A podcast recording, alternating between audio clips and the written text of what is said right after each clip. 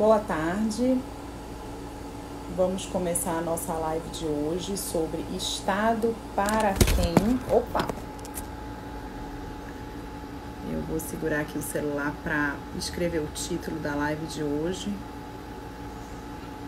Políticas públicas para mulheres na Amazônia.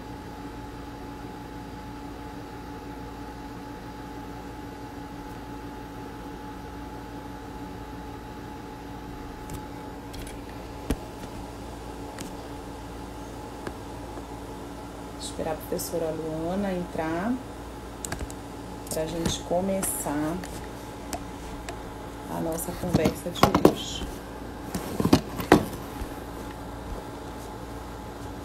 Agora vai ficar.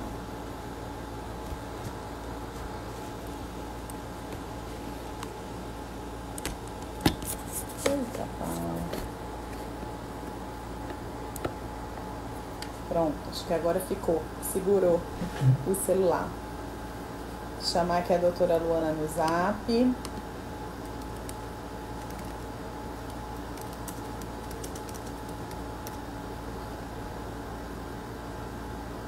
Essa nossa live de hoje, ela faz parte da programação de lives do NPJ da UFPA,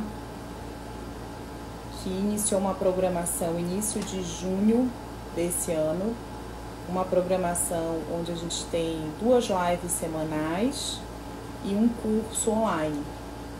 A live semanal é de terça-feira às 16 horas. Ela é uma live jurídica.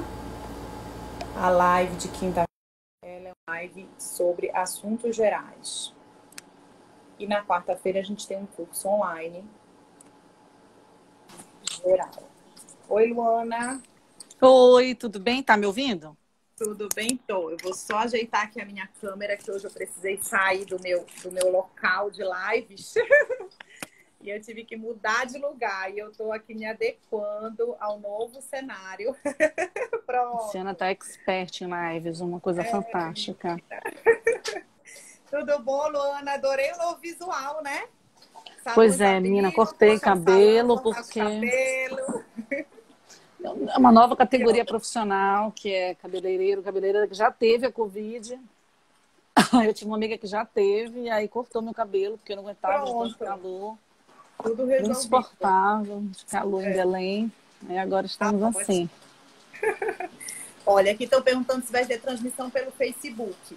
Não, deixa eu te falar. Como é que está a nossa programação do NPJ? O NPJ já tem Face, já tem Instagram, já tem canal no YouTube já tem Twitter, WhatsApp, já está todo high-tech. Como é que a gente está fazendo a nossa programação? A partir do início de junho, a gente tem três atividades semanais. No caso, são duas lives, uma terça e outra quinta, às 16 horas, pelo Instagram. Depois, essa live fica gravada no IGTV e ela é baixada para o nosso canal do YouTube. Então, quem não tem Instagram pode assistir pelo canal do YouTube. Na terça-feira a live ela é sempre jurídica e na quinta-feira é sempre uma live de assuntos gerais. Então a gente já teve uma live com uma psicóloga, outra live sobre meditação, outra live com fisioterapeuta. Essa live dessa semana é com uma arquiteta para falar sobre a tua casa, o que fazer para ter um ambiente mais confortável, mais aconchegante, com dicas super fáceis, super baratas, enfim. E na quarta-feira a gente tem o um curso online. Esse curso, quem perguntou aqui, ele não é transmitido pelo Face. Você se inscreve, tá?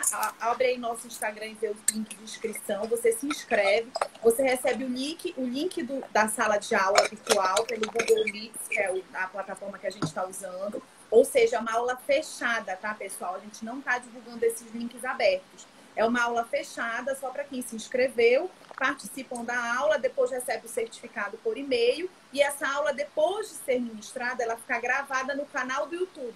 Então, aí, quem quiser assistir depois também está lá gravada no canal do YouTube. Certo? Bem, dados os informes, hoje a gente vai estar aqui falando com a professora Luana sobre o Estado para quem, políticas públicas para. E olha como saiu para mulheres, damas, não Amazônia, tudo errado. ele foi, ele foi no, no, automático. Eu vou já repetir aqui o, o, o tema enquanto tu falas, Luana, depois. Muito obrigada, Luana, pela tua parceria de estar aqui com a gente, disponibilizando teu tempo, teu conhecimento para dividir essa, essa, temática tão importante. Eu até antes de começar a live estava falando com a, a doutora Natasha Vasconcelos, que é presidente da comissão da mulher advogada, né? Uma, uma profissional, uma advogada super guerrida também.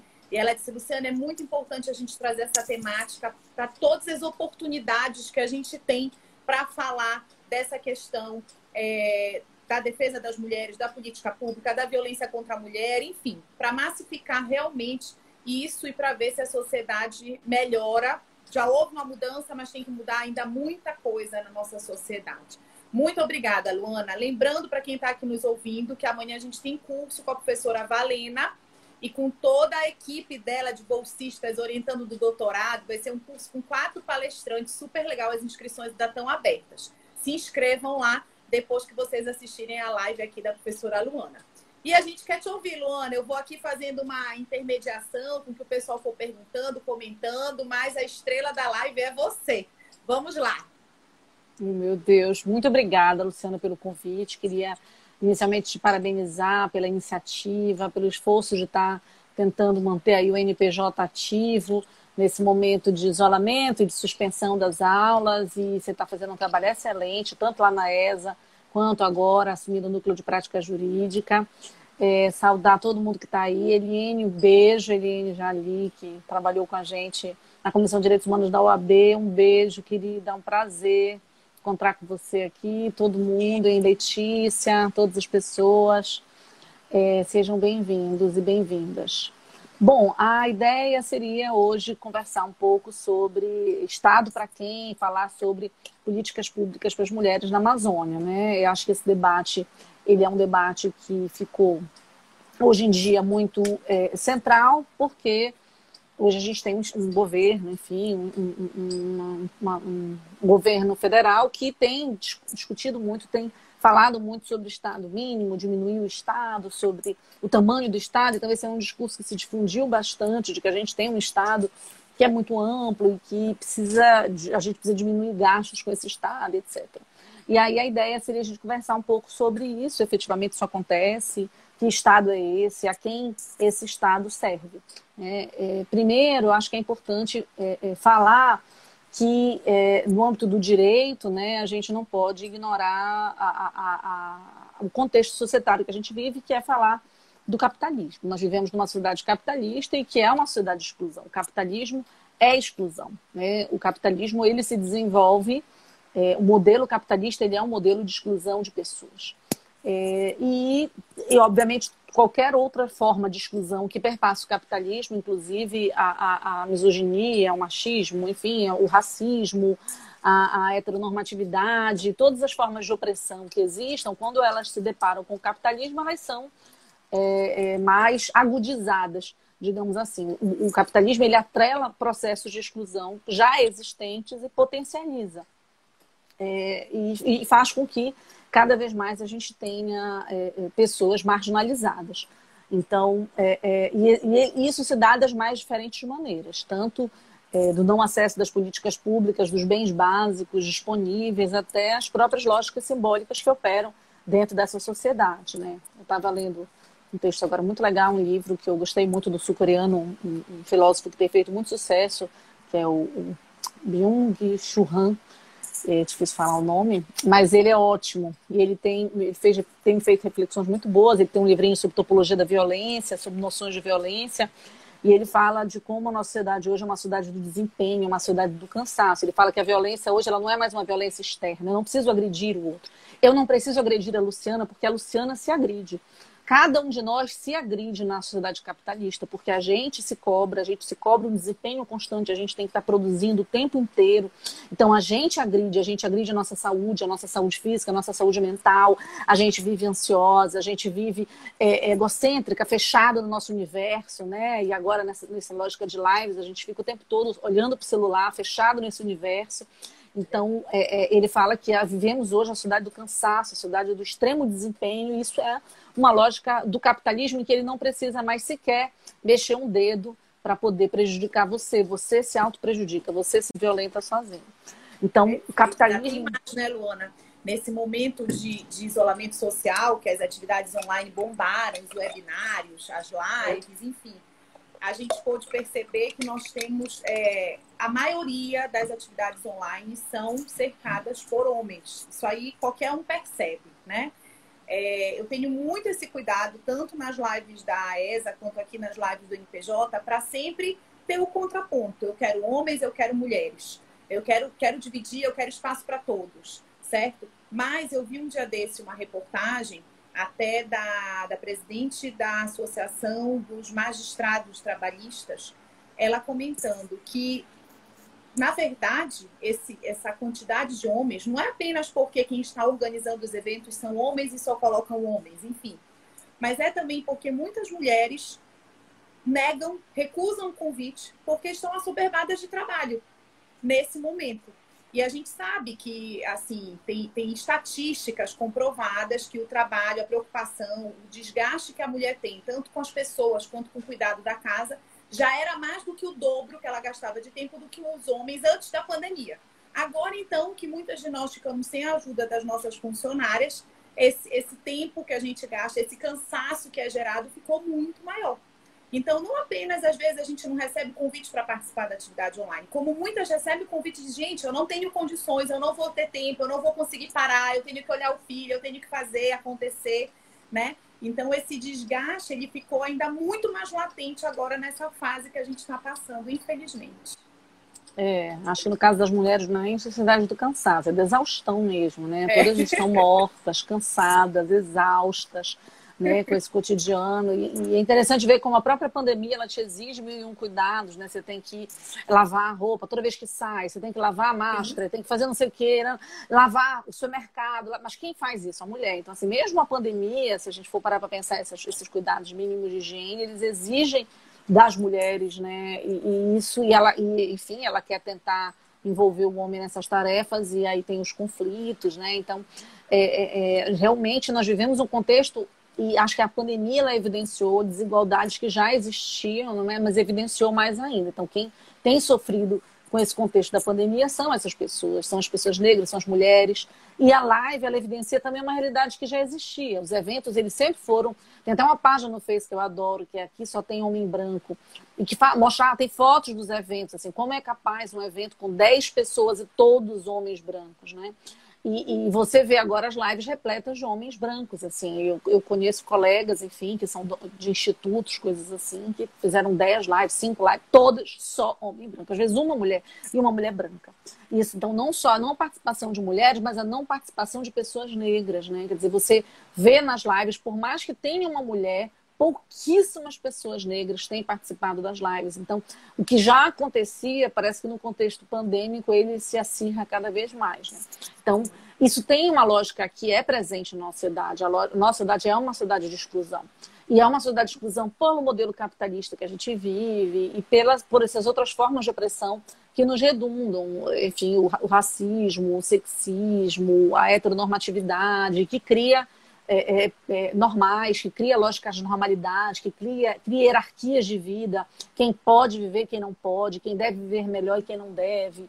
Né? Então, isso existe na nossa sociedade. E, e, e, a gente vê também como essas lógicas de exclusão afetam diretamente as mulheres. Né? Então, se você vê mesmo na pandemia, dados mostram que as pessoas mais pobres são as mulheres, né? a feminização da pobreza. A, a, a quem é mais pobre dentre os pobres são as mulheres. As mulheres são as pessoas que têm menos moradia, menos título de terra, menos título de propriedade, menos acesso a saneamento básico. Então, assim, as mulheres são as pessoas que têm menos estrutura econômica no mundo.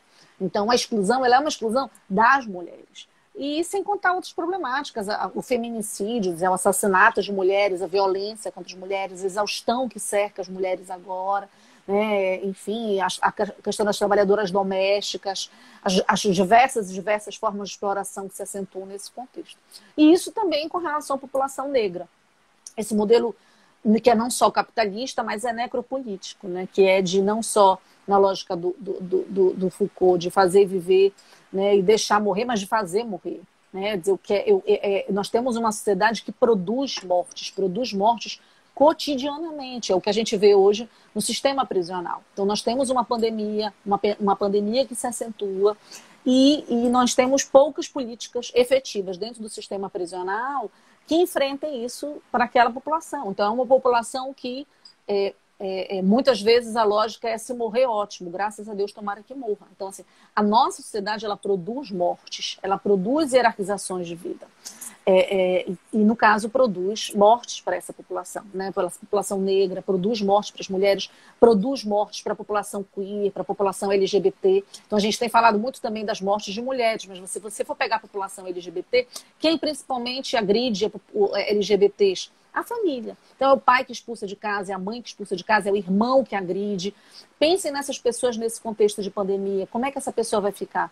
O espaço da casa é o espaço de maior violência para ela. Então, ela muitas vezes vai sofrer violência ou vai ser expulsa de casa, vai viver numa situação de vulnerabilidade muito maior. Então, a nossa sociedade é uma sociedade que produz exclusões. E aí isso nos faz perguntar, afinal, né, como é que eu posso falar de Estado, diminuir o Estado? Diminuir o Estado para quem? Para quem nunca teve o Estado. Se a gente pensa na Amazônia, né, se você vai nos rincões da Amazônia, se você vai determinadas cidades do Marajó, nas cidades do interior, do interior, do interior, você não tem Estado, amor. Você não tem pronto-socorro, você não tem escola, você não tem nada naquela cidade. Assim, como é que você vai dizer não tem que tirar o Estado de lá? O Estado nunca chegou naquele lugar. Então, na verdade, a gente falar de diminuição do Estado, na verdade, é falar de diminuição de Estado para quem já nunca teve esse Estado. A gente não está falando de diminuição do Estado, por exemplo, para pagamento dos bancos, para apoio de crédito. A gente está falando de diminuição de Estado, diminuição de políticas de apoio à pobreza, de erradicação da pobreza, de, de, de enfrentamento de desigualdades. Então, a pergunta não é se a gente tem que diminuir o Estado. A pergunta é para quem a gente tem sustentado esse Estado. Esse Estado tem servido a quem? Né? E, e, se realmente a gente vai continuar atuando nesse sentido, né? A gente vai continuar sustentando um Estado que se volta para tão poucos, um Estado que promove pouco, né? Que promove tanto para, tão, para poucos e promove pouco para tantos, né? É, é, e a gente pensar a democracia, na né? qualidade da democracia, ela é diretamente relacionada à atuação do Estado, a, a, qualidade das políticas públicas, a, a, efetividade das políticas públicas, né? As políticas públicas, elas, se essas políticas públicas efetivamente concretizam a cidadania. Então, eu meço a qualidade da democracia pela qualidade da efetividade das políticas públicas. Né? É, é, e, e, e, em tese, num Estado social como o nosso, no Estado democrático de direito, as políticas públicas elas têm que ser políticas pautadas para grupos vulnerabilizados, para enfrentamento das desigualdades. Isso não sou eu que digo, isso está na Constituição. Está na Constituição que o nosso Estado deve enfrentar as desigualdades. Então, isso, para que o Estado tenha enfrentar desigualdades, eu preciso de políticas públicas de enfrentamento às desigualdades. Eu preciso de, de, de políticas públicas que lutem contra isso. Né? Eu preciso de políticas públicas que garantam que essas pessoas participem do espaço político, porque eu, não, eu tenho poucas mulheres representantes no, do parlamento, eu tenho poucas mulheres no executivo, eu tenho poucas pessoas negras, pretas em especial, no é. parlamento, é. no poder. Até aqui, né? a Milene, que está nos ouvindo, Lona, ela disse: poucas mulheres no comando das próprias políticas públicas, né? E a gente passa isso. É, é importante registrar que atualmente a gente está lá no nosso ICJ, hoje dirigido por mulheres, com a faculdade dirigida por mulheres, comigo lá no NPJ também outra mulher, mas isso é uma exceção né? Eu, semana passada, a gente teve a oportunidade de fazer o primeiro encontro da Jovem Advocacia Paraense de forma virtual. E eu fui convidada para falar na abertura do evento, junto com mais dois homens, o presidente da OAB e o presidente do Conselho Federal da OAB. E eu fiz questão de, naquele momento, a fala era sobre é, as novidades da ESA, no momento de pandemia, enfim, eu fiz questão de dizer nós que estamos em algum cargo de gestão, nós temos que olhar para as outras mulheres, nós temos que olhar para os negros, nós temos que olhar para as classes, para as pessoas que não têm essa oportunidade de estar nos eventos, no caso, qual é a missão da ESA? Realizar eventos acadêmicos. Vamos chamar as mulheres, vamos chamar os negros. Porque se nós que estamos na gestão não fizermos isso, quem vai fazer? Porque existe aquela mulher machista, né? Que ela é mulher, mas ela só vai chamar homem branco, hétero, para fazer as suas atividades, as suas lives, os seus eventos, enfim. Isso é justamente o que a gente não quer. Se a gente está nesse momento em algum cargo de gestão, a gente tem que trazer a defesa para a nossa classe e para as classes daqueles que precisam dessa, dessa, dessa, dessa política pública, né? Então é difícil a gente falar da política pública quando muitas das vezes quem lidera essa política pública não é uma mulher, não é um negro, né? Não é um, um, um homossexual, enfim. E aí é mais difícil da pessoa compreender a realidade. Disso. E, então, assim, a gente precisa de pessoas ocupando esses espaços, mas não só representatividade pela representatividade, né? quer dizer, ter mulheres, ou ter pessoas negras, mas ter pessoas que tenham uma agenda que efetivamente contribua para a promoção da desigualdade, né? Quer dizer, não é porque, por exemplo, nós temos mulheres na frente do instituto que o FPA é mega revolucionário. Então, se nós sofremos muitos, muito, muitas, muitas dificuldades, quando eu e a Valena fizemos campanha, tivemos professores que ficavam na porta da sala dizendo que a gente era largada de marido, que nós devemos ser mulheres mal amadas, né? Nós sofremos casos de assédio de professor que nos assediou, falava, ah, para estar tá aí tinha que ser uma mulher linda como essa, gostosa. Então, assim, não é fácil enfrentar tudo isso. Né? E, e, e, nós, por exemplo, somos uma universidade que nunca tivemos uma reitora, nunca tivemos uma mulher na reitoria. Então, às vezes, nos é permitido chegar até determinado lugar. Além do que isso, não. Então, assim, a gente lida constantemente com esses, esses entraves, né? E a gente precisa superar isso. É, e, e, pensar, na verdade, é, é, que a gente precisa enfrentar esses contextos de desigualdade para que a gente tenha um ambiente democrático. Porque a democracia ela pressupõe um espaço, né? A lógica filosófica é abstrata, um espaço público, uma arena em que todas as pessoas participem, a gente possa democraticamente eleger as ações que são do todo, né? Que são da polis, que são do universo político. Mas como é que a gente faz isso num contexto de exclusão onde tem gente que não tem direito nem a lavar a mão, que não tem acesso à água potável, que não tem o que comer? Então, assim, enfrentar o, sexismo, enfrentar o machismo, enfrentar o racismo é melhorar a qualidade da democracia que nós temos. Né? E aí até destaco o manifesto que lançou recentemente a Coalição Negra por Direitos, que é enquanto houver racismo, não haverá democracia.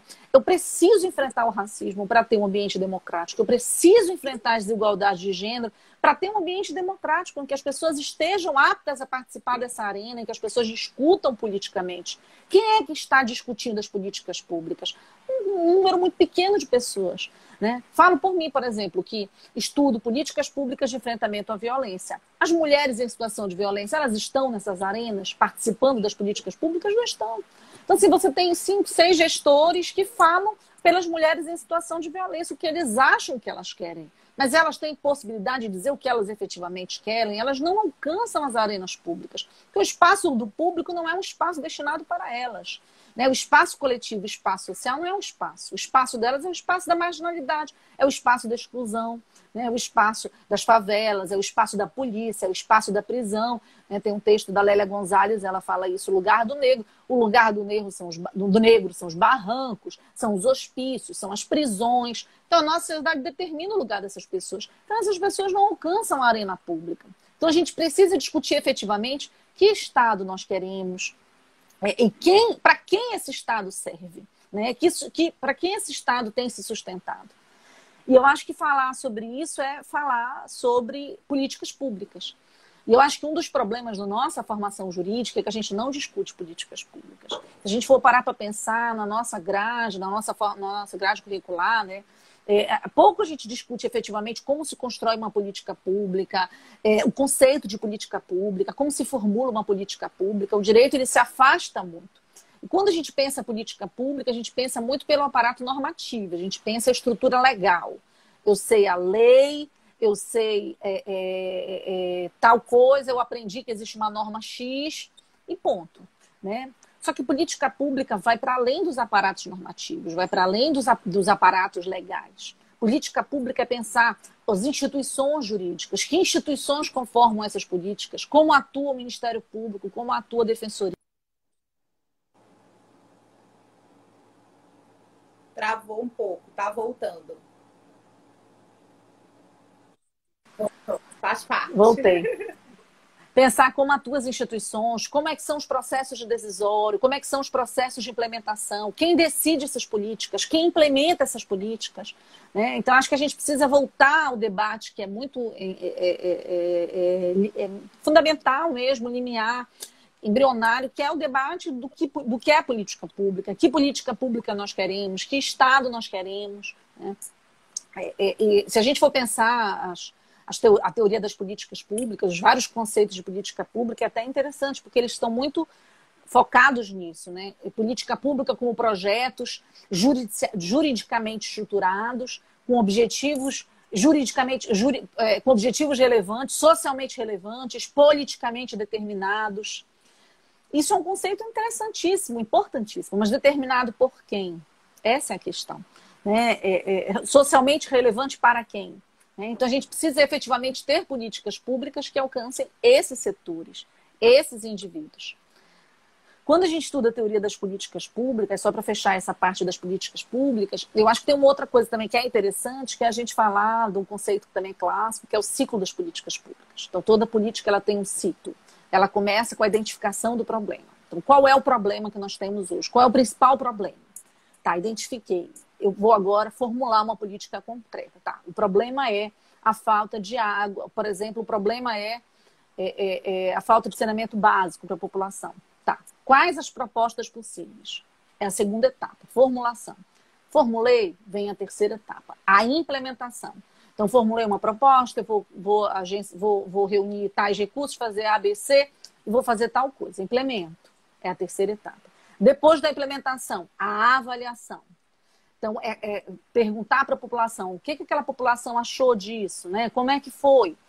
E a última etapa, a fiscalização e o controle. Né? Quem fiscaliza, verificar as agências de controle, para que a gente possa melhorar essa política pública nesse processo de implementação. Então, é um processo cíclico de idas e vindas, não é um processo de, de é, é, fechado, né?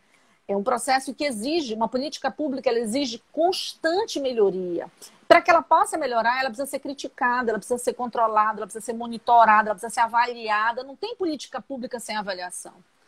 O que a gente observa e o que eu tenho avaliado nesses meus estudos sobre políticas públicas é que a gente implementa as políticas públicas, mas a gente tem poucos mecanismos de controle. Então, vou dar um exemplo, a questão penitenciária, que é que eu atuo. Hoje, nós não temos, de forma efetiva funcionando, um conselho da comunidade, que é um órgão que é formado pela população. Nós não temos, os conselhos não estão em funcionamento. Nós não temos uma ouvidoria penitenciária, por exemplo, que ouça a população e possa articular demandas. No âmbito dos movimentos feministas, se a gente for pensar política para as mulheres, às vezes as políticas são implementadas dentro dos gabinetes, das pessoas, das instituições, da, da, seja de onde for. Mas, assim, qual é a participação dos movimentos? Quais são as arenas públicas em que essas políticas públicas são discutidas? Se elas são avaliadas, olha, deu certo, gostei, não gostei.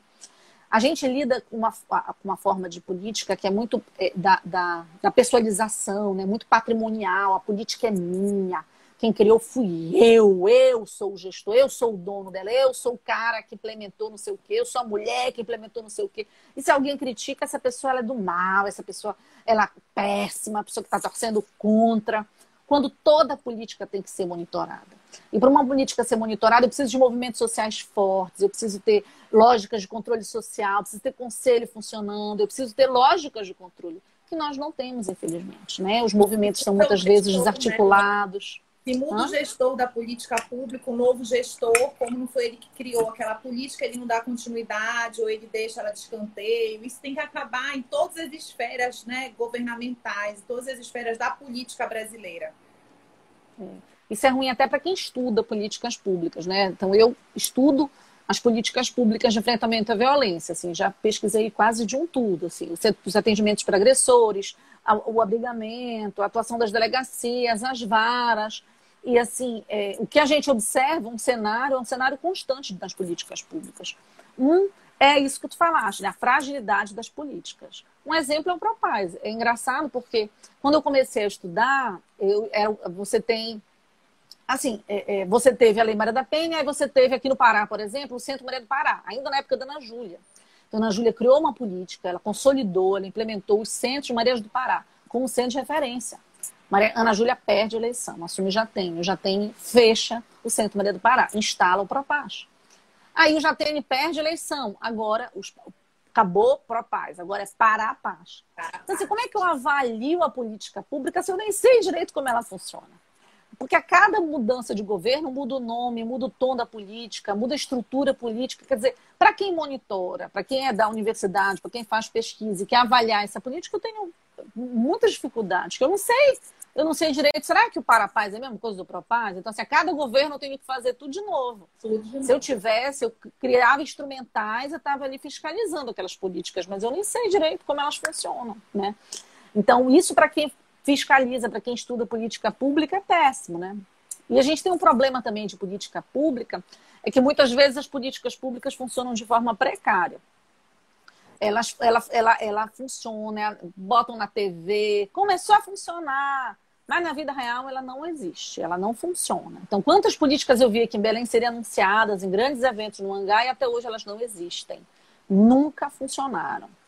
Tá? Então, esse é um problema, a precarização das políticas. Uma políticas que funcionam sem monitoramento e funcionam com limites, né? Funcionam de qualquer forma, só para dizer que tem. Não, mas eu tenho, está aqui a lista, tem. Né? Quando não tem. Não existe essa política. Né? E, e, eu cansei de ver, às vezes, a pessoa anuncia, foi criado centro de referência, não sei mais o que, não sei o que, não sei o que. A gente vai lá e bater na porta para fiscalizar. É uma mesinha, uma pessoa que vai lá toda terça você não é um centro de referência. Diz a verdade, fala. Cria uma pessoa que vai lá toda terça, não é um não sei o quê. Né? Então, é, isso é um problema também, a precarização das políticas públicas. Hoje né? existe, é, é Luana, aqui no nosso estado, fora o Parapaz, né? Que o Parapaz não é uma política pública específica para mulheres. O Parapaz é uma política pública geral. Existe alguma política pública estadual específica para as mulheres atualmente ou não? É, eu não sei se tem uma política global, assim. Eu acho que tem várias políticas públicas, assim, e todas elas passam por problemas que são parecidos, assim, essa, essa mudança de governo, essas mudanças de investimento, né, essa questão da falta de mecanismos de controle, a falta de mecanismos de avaliação pelas pessoas que utilizam aquele serviço e também pela sociedade de uma forma geral. Né? A gente não tem, e, e, assim, e mecanismos que tenham também estruturas é, claras, normativas, que é uma coisa que eu tenho também é, é, pesquisado. Então, por exemplo, você cria uma política chamada Propaz. O que é Propaz? O que é? Eu não sei. Eu achei engraçado que eu ia lá no governo, eu, no governo do estado, eu perguntava para as pessoas, mas me diz aí, me diz em, cinco, em um minuto, o que é Propaz? Ai, mas não sei. Olha, Propaz é muita coisa. Propaz é muita coisa. Tá, mas me resume. Me resume em, em três linhas. O que é? Não sei. Porque, assim, quando você cria uma política pública que as pessoas também não sabem o que é, fica até mais difícil para se controlar. Porque eu não sei, o Propaz é tudo ao mesmo tempo, não é nada, ou é. O que é o Parapaz? A gente também ainda não teve assim, uma apresentação pública. Olha, o Parapaz é dois pontos, abre aspas, isso. Então, isso fica difícil. A Lei Maria da Penha, ela traz, isso é uma coisa muito positiva da Lei Maria da Penha, uma série de serviços que devem ser implementados. Ela fala de centro de referência para mulheres, de centro de referência para agressores, ela fala de casas-abrigos, promotorias especializadas, delegacias especializadas, a, a, espaços de capacitação. Então, ela, ela traz, ela elenca vários serviços. Esse é um dos pontos mais positivos da Lei Maria da Penha. Né? Muita gente acha que a Lei Maria da Penha é só punição, mas ela não é isso. Ela é uma lei que traz inúmeras políticas, ela é uma lei que traz direitos. Ela, os seis primeiros artigos dela são lindos. É para dizer que os direitos humanos são direitos das mulheres. Né? Os direitos humanos das mulheres são. Então, ela, ela reafirma os direitos humanos das mulheres. E ela traz várias políticas. Aí você vê no Estado, o que, cadê o centro de referência da mulher? Não tem. Ah, mas o Propaz é. Será que o Propaz é um centro de referência? Não é, mas não é, mais ou menos é. Mas eu tenho que ter clareza daquela política. O Propaz é um centro de referência ou não é? Se é, ele funciona como as diretrizes nacionais para centro de referência? Não, não é. Peraí. Aí você cria uma política e diz assim, ah, isso aqui é um centro para agressores. Isso é um espaço para agressores. Mas é um centro de referência para agressores? Não, mais ou menos. É uma política para agressores, mas que não é bem um centro para agressores. Então, então tem que dizer o que é, tem que dar nome, tem que dizer, eu criei, seja referência para agressores. Isso facilita o controle, isso facilita para quem pesquisa, para quem se serve daquele, daquele, daquele espaço. Né? E a gente não tem isso. Né? Infelizmente, esse é um dos principais desafios. Assim, a falta de clareza das políticas, não a precarização, né? a, a fragilidade, a cada troca de governo troca política. Também as políticas são muito centradas na capital. Aqui a gente tem tudo, mas você vai para o interior não tem nada. Né? É, você vai dar palestra no interior e as pessoas dizem: Ah, doutora, tem casa-abrigo? Não sabia. Ah, tem que ter, sem de referência? Como assim? Ah, o que é? Não tem. Então, é, isso também é um problema. Políticas muito centradas na capital é, é, é, é e também muito centradas para um determinado tipo de mulheres. Então, assim, por exemplo, eu lembro quando veio a CPMI da violência contra a mulher, e, e, e a, a, a, as, as, senadoras perguntavam assim: olha, mas vocês têm política para as mulheres? Temos. Aqui a gente tem o Propaz, a gente tem delegacia, a gente tem vara. Aí eles diziam, ah, que bacana, mas me diz uma coisa, e para as mulheres ribeirinhas? Mulher ribeirinha? É, olha, não, mas é. E para as mulheres quilombolas? É, é, para as quilombolas, pera, é, mas, mas, elas podem usar. E para as mulheres em situação de cárcere? Ah, é, é. Então, assim, você não tem políticas que alcancem uma amplitude das mulheres, e em especial as mulheres mais vulnerabilizadas. As mulheres ribeirinhas, para acessar uma delegacia, tem que pegar horas de barco, né? As mulheres quilombolas estão afastadas, mulheres trabalhadoras rurais estão afastadas dessas políticas públicas.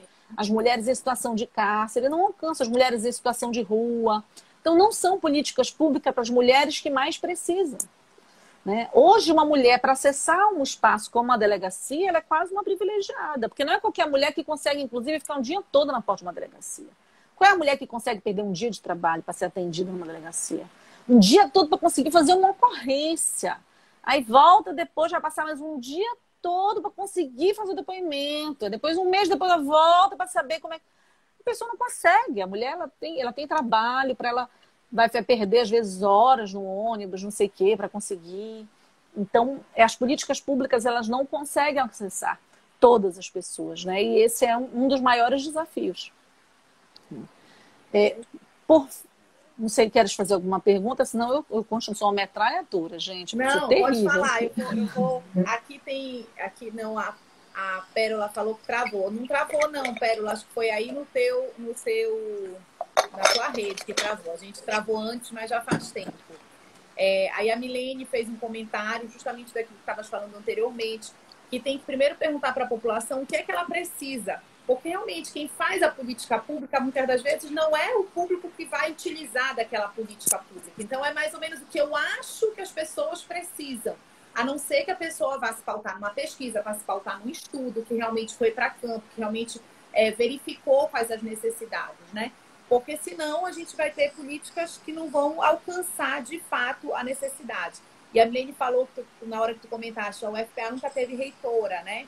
Ela disse: e Belém nunca teve uma prefeita. Já tivemos governadora e não tivemos prefeita. Já tivemos presidente da República, governador, e ainda falta uma prefeita aqui para a nossa cidade de Belém. Até porque vários municípios do estado já tiveram prefeitas. Né? Faltam aqui na nossa capital.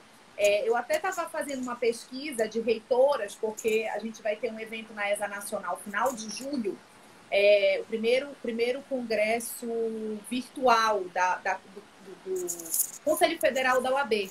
E aí três painéis ficaram reservados para eu, eu organizar junto com os demais dirigentes de ESA. E um deles era sobre o ensino jurídico. E eu queria levar uma reitora de alguma universidade do Brasil, obviamente, um evento nacional, né? E eu vi que tem uma reitora na UFRJ, uma reitora na UNB e uma reitora é, na UFMG. Mas nenhuma delas é da área do direito.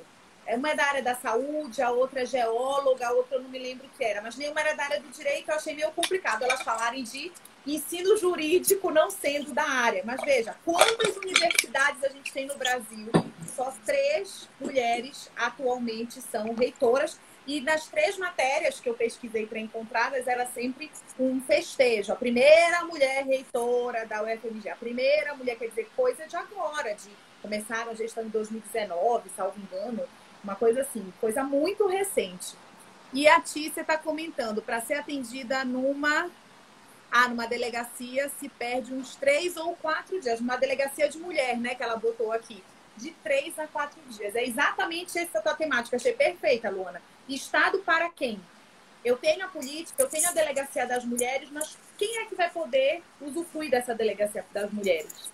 É, né? Boa parte das, das, das, mulheres que sofreram violência, elas sequer vão na delegacia.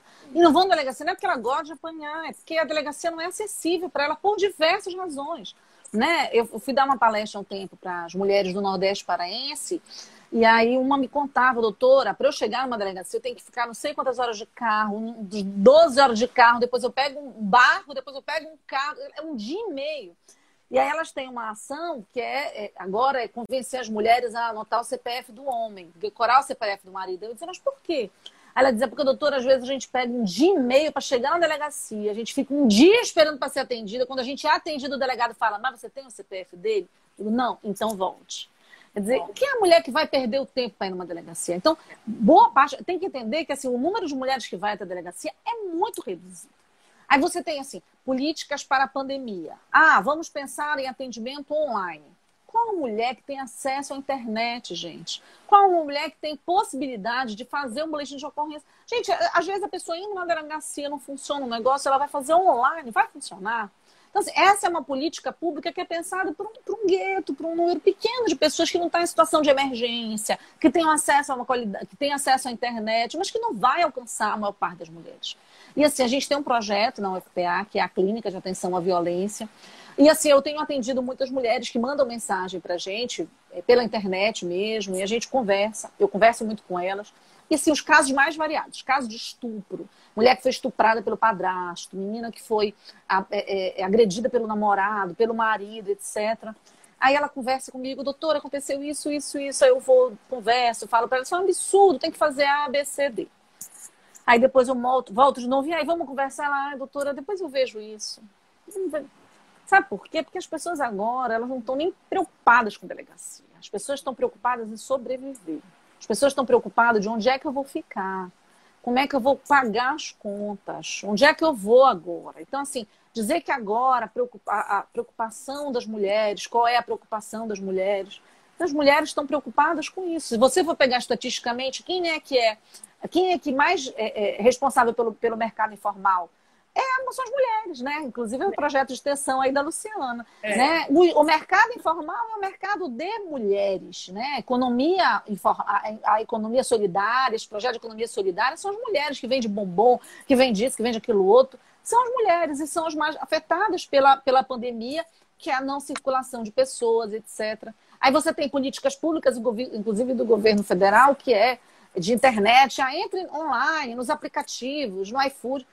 Quem é que consegue, gente, entrar no iFood? Quem é que consegue entrar num aplicativo desse para vender sua alimentação? Você tem que ter um mínimo de estrutura que essas pessoas não têm. Ela vendia bombom na rua, como é que ela vai entrar no iFood?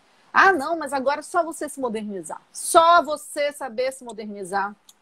Né? Então, assim, a gente tem que pensar para quem chegam efetivamente essas políticas. São pessoas que estão na gestão, que estão muito longe da realidade. Eu acho que por a gente trabalhar na UFPA, por nós termos sido alunas do NPI, da UFPA, a gente, a gente aprendeu a viver muito perto de outra realidade, né, diferente dessas pessoas, e a gente vê que quem é a realidade do comércio informal que a gente realiza o trabalho lá da extensão? É a senhora que faz bolo para fora, né? É a senhora que vende lanche na esquina da casa dela, o tacacá, o mingau. É a senhora que vende bombom lá na UFPA, na, na, naquele quiosquezinho, numa banquinha, na, no ponto de ônibus. Ela mal tem um celular. E se ela tem um celular, esse celular não tem internet. No máximo, hoje em dia, os celulares, eles dão WhatsApp, que é uma mensagem, né? Mas, mas ter acesso ao Instagram, a Facebook, a banda larga de internet para fazer cadastro, entrar em site, pesquisar, eles não têm acesso a isso. Nós mesmo podemos ver na UFPA, 70% dos nossos alunos não vão conseguir ter aula todos os dias. Então, as pessoas que estão ali ao entorno da universidade são pessoas que não têm acesso a essa internet. Aí dizer para essas pessoas se reinvente, né? Faça o seu mercado virtual, o seu mercado online, é estar tá falando isso para outro público e não para essas pessoas que precisam se reinventar, mas não têm a ferramenta da reinvenção. Eu achei muito interessante, logo que começou essa questão da aula online, a preocupação, obviamente, eu vou dar o exemplo norte-americano dos Estados Unidos, mas que muitos alunos das escolas públicas não tinham internet, não tinham condições financeiras de ter internet. Então, eles fizeram um mapeamento e eles colocaram eh, internet wireless em algumas antenas para serem gratuitas em alguns bairros para os alunos acessarem as aulas online. Olha a preocupação. Eles estavam fazendo empréstimos e, e, e dando para os alunos tablets para eles poderem assistir às aulas. Isso é uma política pública, pensada de fato na necessidade. Agora, se eu vou fazer uma política pública para as pessoas ganharem dinheiro nesse momento de pandemia, nesse momento que eles são comerciantes informais e precisam se reinventar e precisam utilizar delivery, mercado online, o que, que eu vou ter que oferecer para eles? Internet. Eu vou ter que dar internet para eles. Como?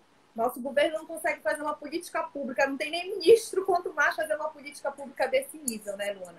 Então, é, é muito, com... é muito difícil. E não adianta, se você pegar e eu der tablet para os alunos da UFPA, para os alunos da faculdade de Direito, tem aluno que não vai conseguir. Se eu der tablet, um chip de alta velocidade, ele não vai conseguir, porque não tem na cidade dele. Tem muitos alunos nossos que são indígenas, que são quilombolas, que são do interior. E tem lugar que não adianta, você não, não consegue sequer ter acesso à internet. Mesmo que você tenha o melhor celular, seu iPhone, lindo, maravilhoso, você não, não pega a internet lá. É. Que esbarra no debate da política pública.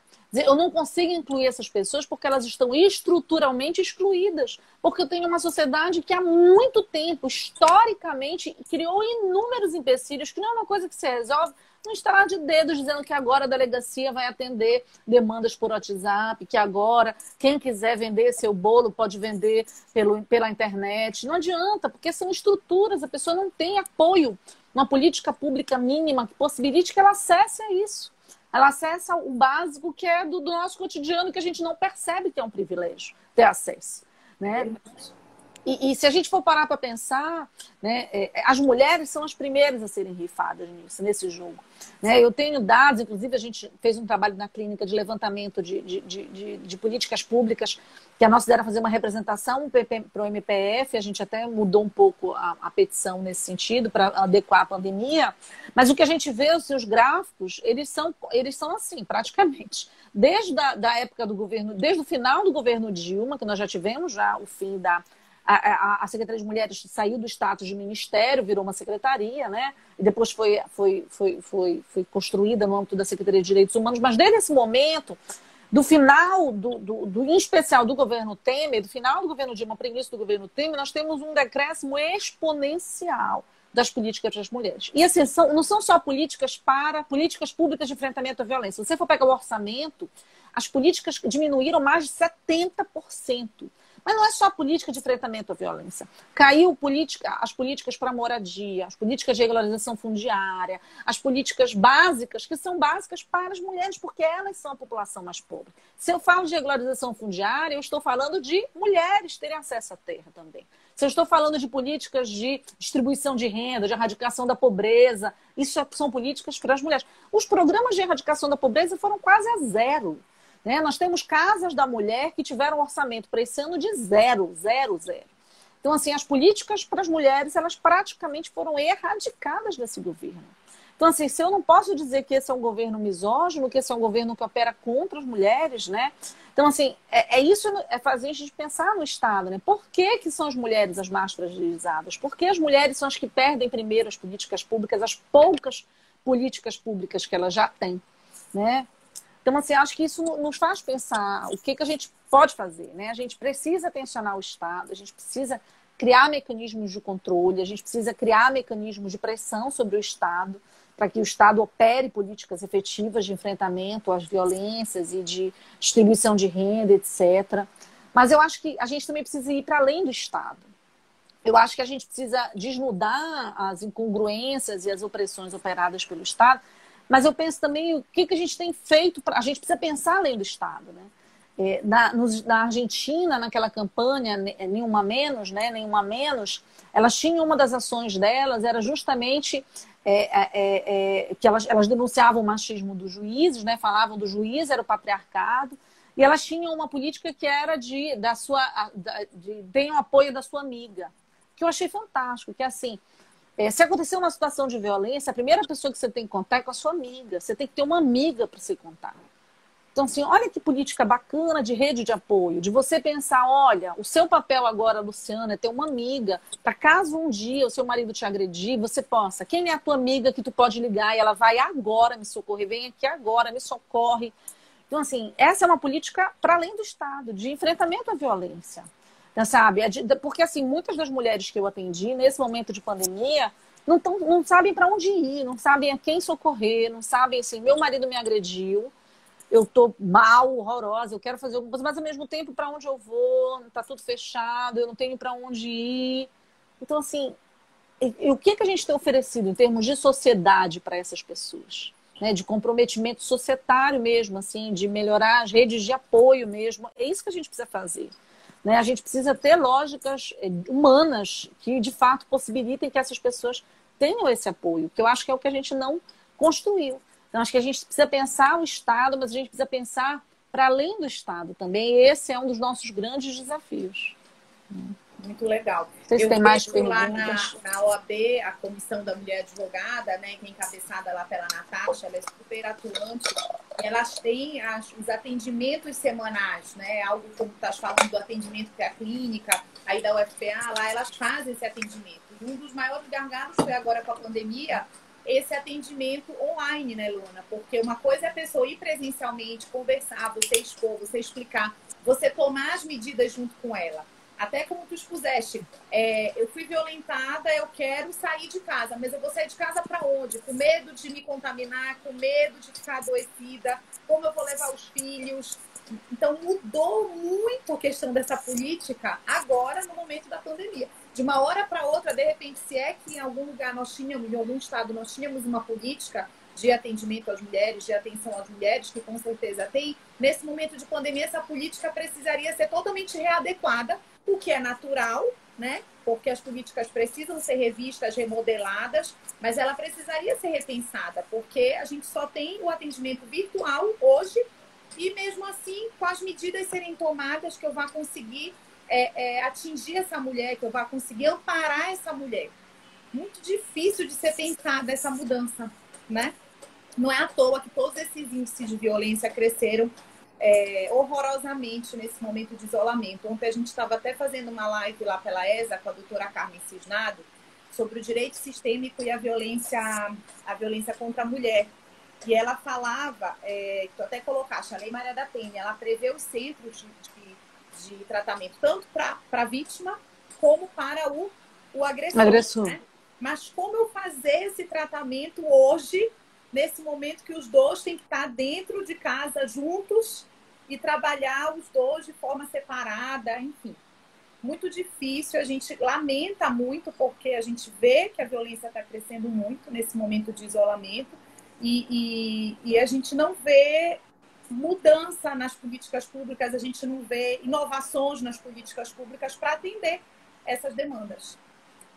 Luana, faltam nove minutinhos para acabar. Olha, a Lara está comentando que essa questão da amizade é muito importante. Eu não, eu não tinha conhecimento dessa questão da Argentina. Fantástica essa ideia.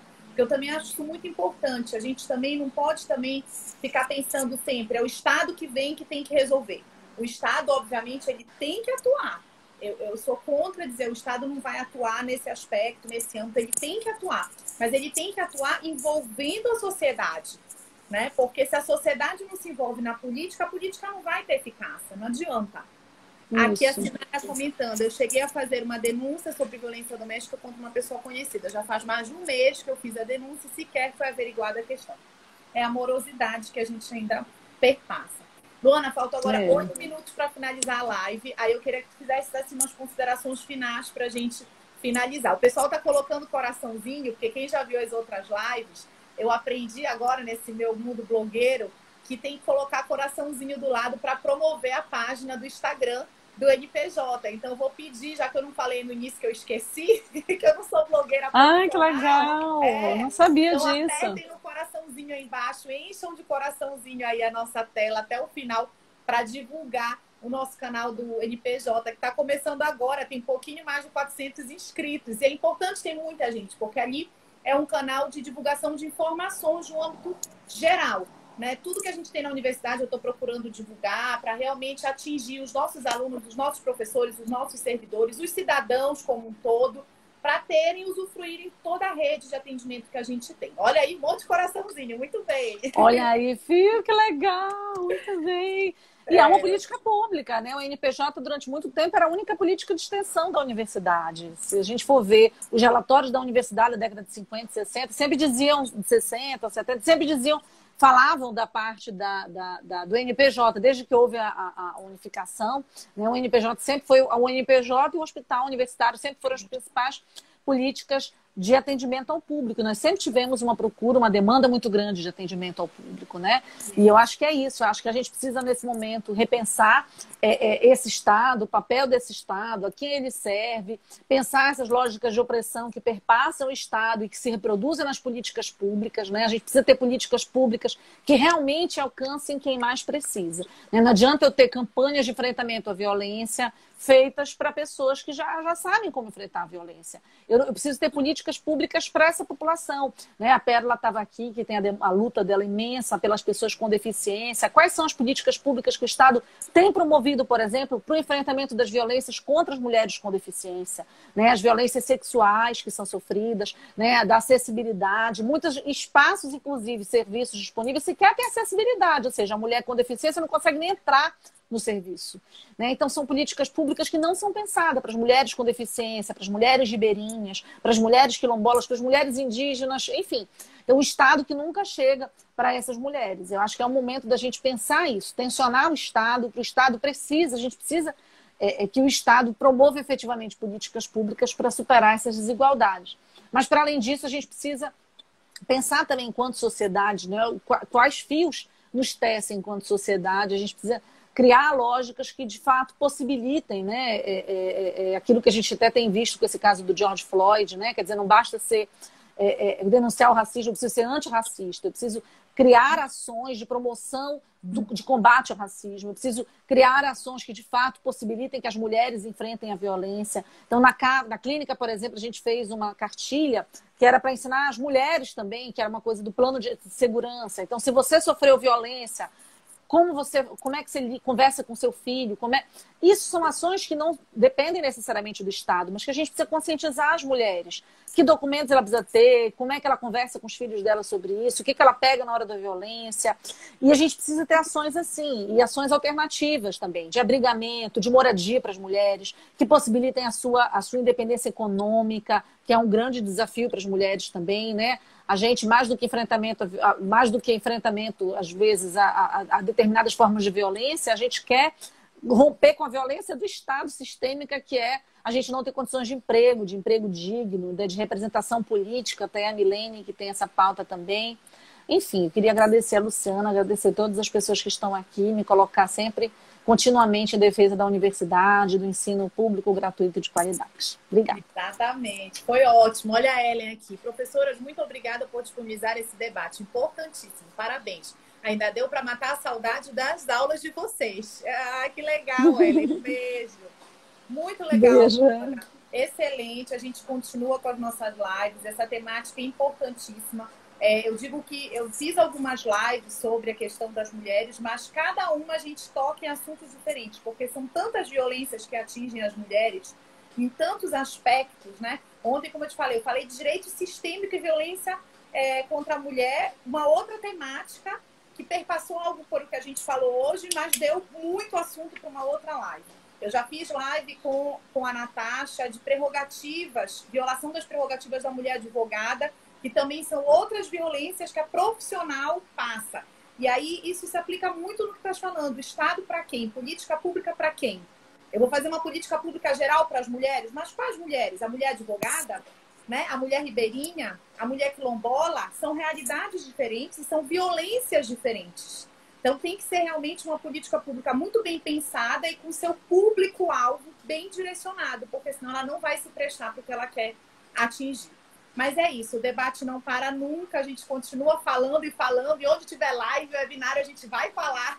não vai ficar calado para levar informação, discussão, e aqueles que pensam ao contrário, uma hora vão ter que mudar de tanto que a gente fala, eles vão ter que, que rever, até o Estado tem que pensar e muito. Olha os corações, não param, só para nos aquecer. Que bom, excelente, olha aí, tá bom. Gente, muito tá obrigada, bom, gente. a live um vai ficar gravada se inscrevam no curso da professora Valena com seus alunos orientandos do doutorado, que vai ser amanhã às 15 horas. E na quinta-feira a gente volta com outra live para a gente falar sobre dicas para ambientar a tua casa, que nesse momento é o lugar que a gente está ficando quase 100% do nosso dia. Então, para a gente ter um cantinho mais agradável, mais confortável para passar ainda alguns dias nesse ano, enquanto não vier essa vacina. Um grande beijo, saúde para todo mundo. Luana, valeu, foi ótimo. Obrigada, um beijão. Tchau. Beijo, obrigada, gente. Tchau.